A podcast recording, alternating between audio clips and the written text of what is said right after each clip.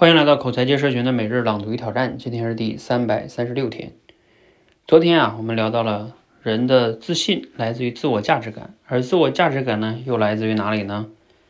啊，就来自于以下四个方面。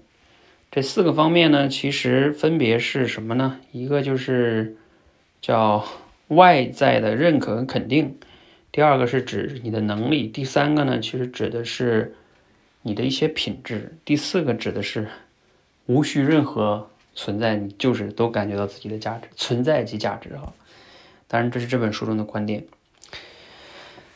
那这本书中说呢，嗯，这四个阶段哈，四种来源吧，没有好坏之分，只是呢，根据作者的观察，绝大部分人呢，自我价值感来源处在第一和第二个阶段，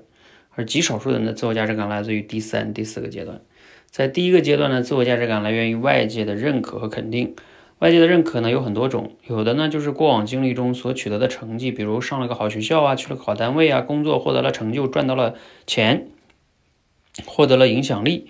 有的源于周围人的反馈，有的源自于接受到关注和爱。这些外在的肯定可以帮助一个人建立起关于自我价值感的初步概念。如果这些来源呢对比过去有所缺乏，可能就会造成他的自我价值感降低，进而造成他状态的恶化。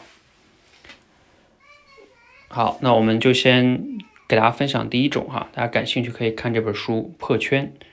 如何突破认知局限并实现终身成长》，啊，你可以了解后边的几种哈。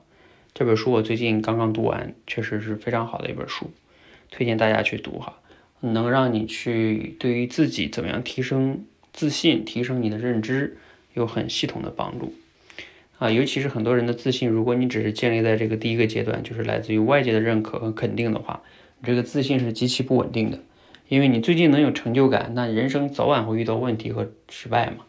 啊，打击的时候有失败有打击的时候，你就不自信了，所以你的自信就是不稳定的，啊，所以你要想你的自信更稳定，你就一定要把这四个阶段全部配齐，啊，你配置的越均衡，你的自信越稳定。